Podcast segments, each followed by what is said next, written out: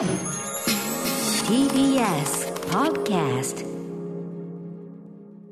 さあ、ここからは私宇多丸がランダムに決まった最新映画を自腹で鑑賞し評論する週刊映画時評ムービーウォッチメン。今週扱うのは6月12日に公開されたこの作品。グッドボーイズ。スーパーバッド童貞ウォーズやソーセージパーティーなどなど数々のコメディ映画をヒットさせているセスローゲンとエヴァン・ゴールドバーグが制作を務めた大人向けコメディ。小学6年、小学6年生というかまあ6年生ですね。先ほど言いましたが学年生が日本と違うので、えっ、と、実際には向こうの中学に多分そのイリノイの中学に入った段階。えー、中学1年でもあるマックスは、えー友人から初キスパーティーに誘われるが、キスの仕方がわからない。そこで親友のルーカス、ソウと一緒にキスの仕方を勉強しようとするが、思いもよらぬ事態に展開していく。そうか。ストーリーを整理するとこんなに可愛い話なのか。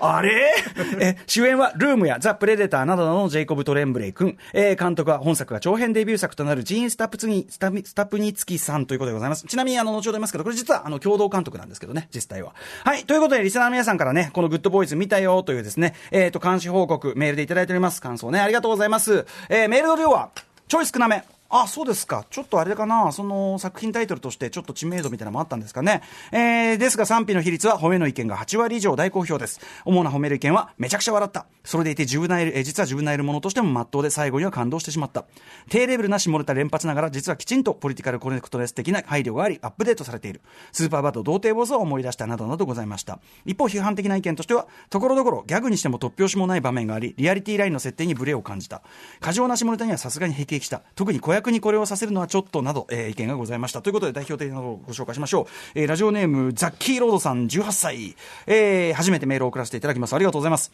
アダム・サンドラーやウィル・フェレル、セス・ローゲンなどアメリカ産バカコメディ大好き人間として見逃せない一本だったので、感染しても知らないからという親の反対を押し切り、押し切り、えーグッドボーイズウォッチしてきました。結論としては本当に最高でした。まず自分は大学1年生で、高校を卒業して数ヶ月、コロナによってオンライン授業になっていた大学も対面授業が始まり、友達もでき始めました。大学も楽しいですが、やっぱり高校の頃の男だけでアホなことばっかりやってきたあの時間が恋しいですし、そんな高校のあいつらも大学では彼女ができたりするだろうし、なんかいろいろ変わってしまうのかなと考えて、考えたりしていた頃の鑑賞で、みんな少しずつ大人になるし、男だけの楽しい時間も減ってっけど、大事な時には必ず集まろう。それに会えばすぐ昔に戻れるじゃんというメッセージが胸に突き刺さり、思わず号泣。まあね、これはすごいね、タイミングング的にね。えーあの後半の展開は自分的には同じセスローゲンブランドのスーパーバッド童貞ウォーズの切ないラストに通ずる、いや、その先を見せてくれてると思いました。とにかく下ネタ、薬物ネタ、音楽、何をとっても最高。帰りはウォーキングオンサンシャインを聞きながら帰宅しました。ありがとう、グッドボーイズというね、えー途中ね、あの、子供たちがこう、歌うね、曲がね、ウォーキングオンサンシャインありました。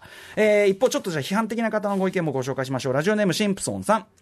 え面白くて笑うところもあるが、それを超える疑問点もあり、手放しで最高とはお勧めできない作品でした。えー小学6年生、まあ、なるんですが、6年生のリアリタイに、えー大人になった自分がついていけないということも多少あると思いますが、ハイウェイを渡る件など、なんか笑いず冷めてしまいました。あと一歩という感じ、残念でした。もちろんね、あのー中で行われていることの正しくなさ、特に子供にこれをやらせるかっていうことに対して、まあ、引いてしまったり批判的な視点というのも、これ当然あってもおかしくない、えー作品ではあると思います。はい。えー、ということでですね、えーグッドボーイズ私も見てまいりました。東宝シネマズ六本木、あと、えっと、輸入ブルーレイがすでにね、あの、出ておりまして、そちらで見たり、あと、音声解説がね、あったりするんで、そちらで、えっと、繰り返し見たりしてまいりました。行ってみよう。ちなみにね、あの、劇場に関して言えば、先ほどオープニングでも話しましたけどね、えっと、平日昼で、まあ、入りそのものはぼちぼちという感じでしたけど、とにかく僕も含めてみんなはっきり声を上げて笑ってる。笑ってしまっているという感じで、えっと、アメリカンコメディとしてで、日本でという意味では、あの、しかも六本木という場所柄とはいえ、そこまであの、外国の方というのかな、英語圏の方が多いという雰囲気でもない中、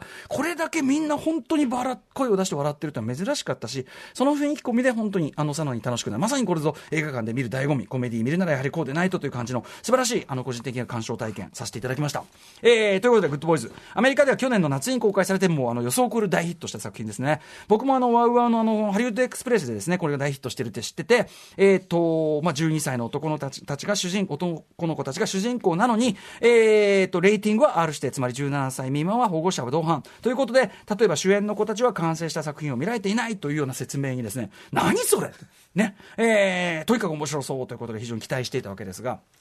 えー、脚本監督を手掛けたのは、えー、ジーン・スタップニツキーさんというね、えー、方と、えっ、ー、と、リー・アイゼンバーグさんというコンビなんですね。ジーン・スタップニツキーさんは、これ、あの、ウクライナ、キエフ出身なんでね、ちょっとすいません、これ読み方がね、あの、つったなくて申し訳ない。このコンビなんですけど、えっ、ー、と、クレジット上はジーン・スタップ、スタップニツキーさんが、えー、単独で監督になっていますけど、えっ、ー、と、インターネットデータムービー、えー、ムービーデータベースによればですね、実質は、あのこのリー・アイゼンバーグさんと脚本と、監督も共同でやったということみたいです。よくありますね、アメリカね。あの、一応、便宜上監督を一人だけにすると、えー、このコンビはですね主にテレビシリーズの脚本制作で活躍されてきた方たちで、えー、っとまずはねあのスティーブ・カレルの出世作として知られるテレビシリーズ「ザ・オフィスというこれ元のはイギリスのドラマのリメイクですけど、えー、ここからまあ2人出会って、え、キャリアを始めてですね、え、テレビシリーズ例えば「トロフィー・ワイフ」とかね「ハロー・レディーズ」とか、え、あとはその映画の方の脚本も手掛けたあのバッド・ティーチャーというののテレビシリーズ版とか、え、手掛けられててですね、え、映画だと、まあ、今言ったそのバッド・ティーチャー2011年キャメロン・ディアス主演のやつね、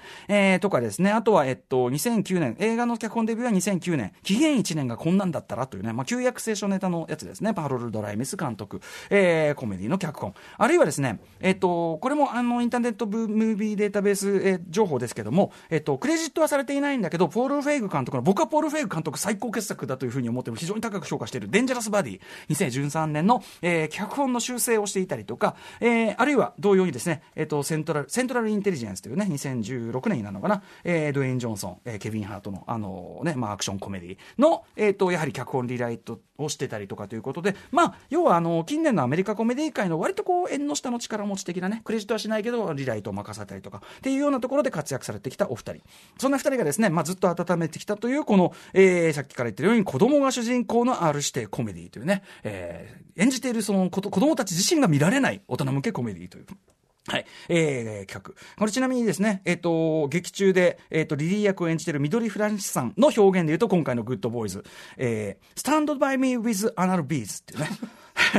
えー、アナルビーズが出てくるスタンドバイミー。まあ、大人のおもちゃが出てくるスタンドバイミーっていうね、いい表現の仕方をしている。あるいはまあ、サウスパークの実写版だなんて言い方をする方もいますよね。はい。いろんな言われ方をする。まあ、要は非常に攻めた企画なわけですけど、えー、で、まあ、この企画、えー、引き受けた制作会社はセスローゲンとエマン・ゴールドバーグさん率いる、えー、ポイントブレイクピクチャーズという会社だったわけですね。はい。えー、ちなみに今回あの、本編前に出てくるこのポイントブランクピクチャーズのロゴ映像、学校の机の絵にいろんな落書きが彫られていくという映像なんだけど、よく見ると、グッドボーイズのその後の本編でか描かれてくるエピソードがちょいちょいちなんだものがちょいちょい書かれてるんで、えー、二度目見る方、ぜひここも注目してください。えー、で、とにかくそのセスローゲン、エヴァン・ゴールドバーグの、やはりこれもコンビですね。えー、まあ映画で言うと、スモーキンハイとか、This is the end, This is the end とか、あとまあソーセージパーティー。あれもすごいね。下ネタの中でも多分、映画史上下ネタってみたら一番ひどいんじゃないかなってソーセージパーティーとか、とにかく、えー、えぐい下ネタ、ドラッグネタ、特にマリファナネタ、えー、不謹慎な笑いがてんこ盛りっていう作品でね、ま知られてますね。あるいはまあ、ザ・インタビューね、非常にあのー、物議を醸しましたね。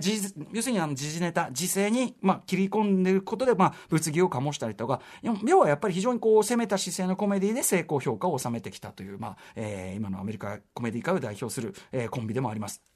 で、中でもですね、まあ、先ほどから何度も名前出てます。2007年、えー、もしご覧になったことがない方いたら、もうぜひ見てください。今からでも、歴史的傑作と断言していいと思います。スーパーバット、童貞坊主ね。えー、やはり下ネタ、ドラッグネタ、えー、不謹慎な笑い、まあ、満たされていると同時に、えー、親友同士のその男の子が男の大人になっていくプロセスで違う道を歩んでいくことになる、その最後のひととき、少年時代の終わりの瞬間を捉えた、えー、恐ろしく感動的な青春映画でもあるという点で、えー、確かにこれ本当に指摘される方が多い通り、今回のグッドボーイズ、かなり通じる一作とも言えると思います。あの、推薦メールがね、そもそもそういうこと書いてありましたね。スーパーバットに匹敵するっていうようなね、ことを書いてありました。で、ともあれですね、まあ、そういう意味で、そりゃ相性いいに決まってるでしょという、この制作夫人で出来上がったのが、このグッドボーイズというね、映画なんですけども、肝はやっぱりですね、主人公のね、このずっこけ3人組の年齢設定ですね、その、うんと、えー、スーパーバッドが、まあ、高校卒業というね、タイミングなのに対してですね、えー、劇中でもしきりに彼らね、もう6年生なんだからっていうね、ことを言うわけです。これはもちろん日本でいう小学6年生、11歳から12歳の年頃ということなんですけど、えっ、ー、と、この番組2020年5月8日、エースグレード表の時にも触れたように、アメリカの学年制度、えー、日本とは違いますし、えっ、ー、と、州によっても、あるいは学区とかによっても結構まちまちで、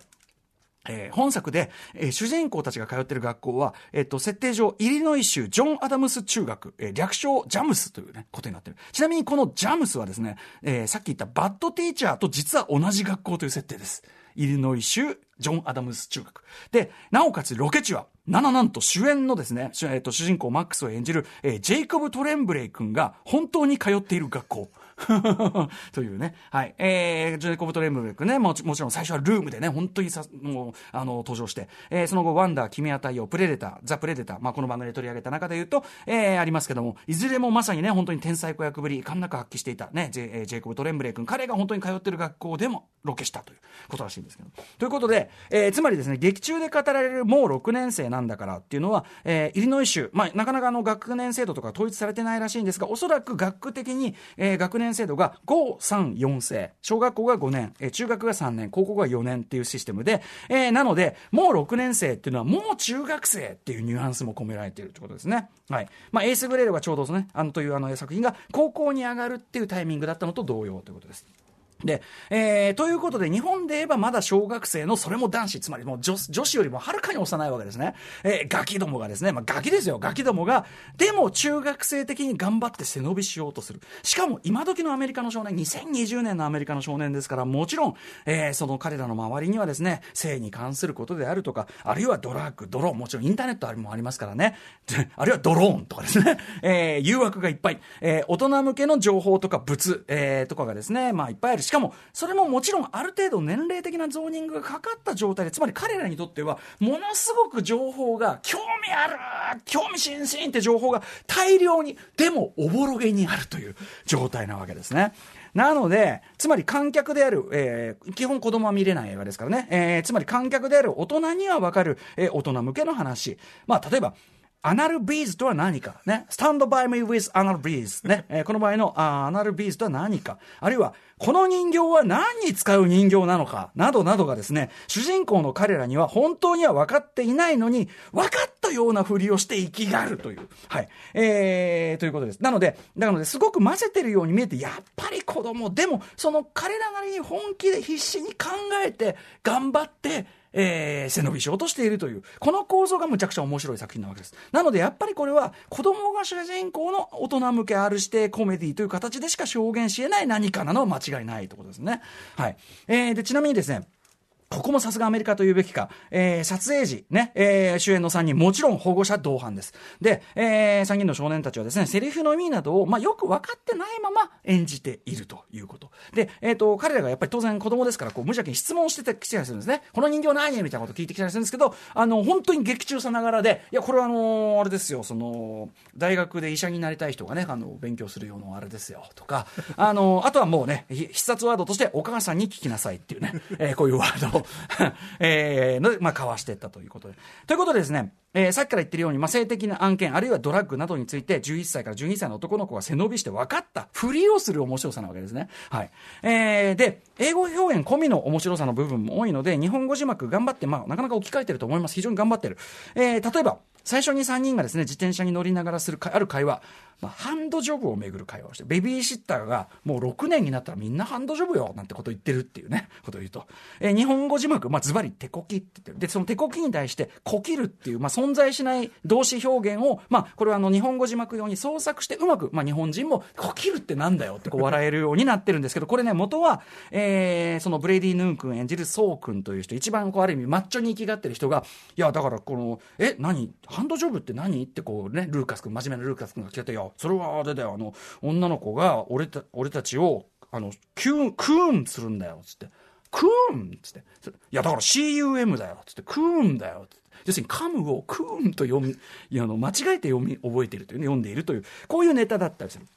あるいはですね、まあ、すいませんね、これ自体何のことやらって方もいるかもしれませんがね、お母さんに聞いてみよう。えー、あるいはですね、森ゴードンさん演じるハンナ、えー、緑フランスさん演じるリリーの女子高生コンビにですね、えー、主人公たちが詰められるところで、あのー、日本語訳でも出てくるジェイコブ・トンブレ君演じるマックスが、僕はマッサージなんかしてないよってこうしょんぼりしながら答える。あれは、その前にですね、本当は、あなたミソジニストね、と。女性権主義者ねっていうことを言われて、ミソジニストねって言われて、ミソジン、ミソジニーって言葉を知らないから、ミソジニストねって言って、いや、マッサージなんかしてないよって答えるっていうネタだったり、これはやっぱ字幕でははしょられてる部分だったりしましたけどね。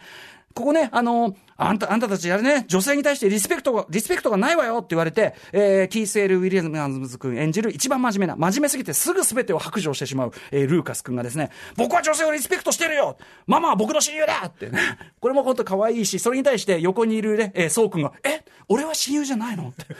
可愛いっていうね、ことがあります。で、まあ、このあたりなんかまさにそうですけど、えー、本作グッドボイズ、えー、主人公の男子たちがあまりにも幼いということはもちろん大きいんだけど、えー、過去の童貞男子コメディの系譜、もちろん古くはいろいろありますよね。ポーキーズとかいろいろありますけど、男、男の子がやりたくてやりたくてしょうがないというタイプのコメディありますけど、それと比べると、えー、女の子、女性との接し方、あるいは捉え方というのが格段にその、えー、ポリティカリーコレクトネスに沿って、えー、アップデートされている時代にふさわしくアップデートされている、これも非常に好ましいあたりだと思います。えー、まあ、あの、なんていうかな、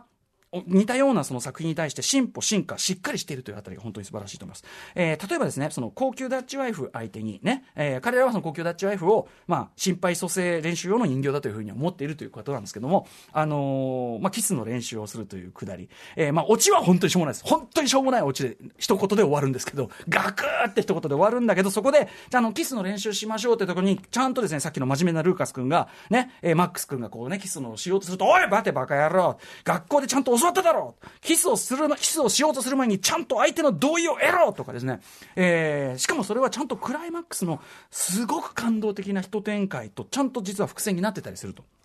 えー、あと他にもですね、あの、このルーカス君、主にこのルーカス君、真面目ですから主導して、女性にスカンクっていう表現は本当に許せねえとかですね、えー、という感じ。で、要するに、あの、ルーカス君は、あの、最もマッチョ的な、その、なんていうか考え方に毒されてない子なので、まあ、彼が主導するということで、しっかりその、ちゃんと女性をあの、要するに、やりたくてしょうがない子たちの話である、やりたいっていうか、その、性に興味津々の子たちの話であっても、ちゃんと女性も尊重しなきゃダメだってこともちゃんと、あの、作品の中に込められているし、えー、あるいはですね、これ、本作に限らずですが、えー、と、と、例えば学年のイケてるチームの中でもですね、それこそアジア人の背丈は小さい男の子が、まあ多分センスでなんでしょうね。あとはまあ金持ちだったりするってことあるのかな、ソーレン君ってね。えー、アジア人の背丈が小さい男の子がその中でもトップだったりして、キャラクターたちの人種構成、配置が、えー、着実にやっぱりですね、まあおそらくアメリカの現実の社会状況、実際の学校がああなってるってこともあると思うんだけど、それも踏まえて、えー、非常に変化してるって感じも印象的でした。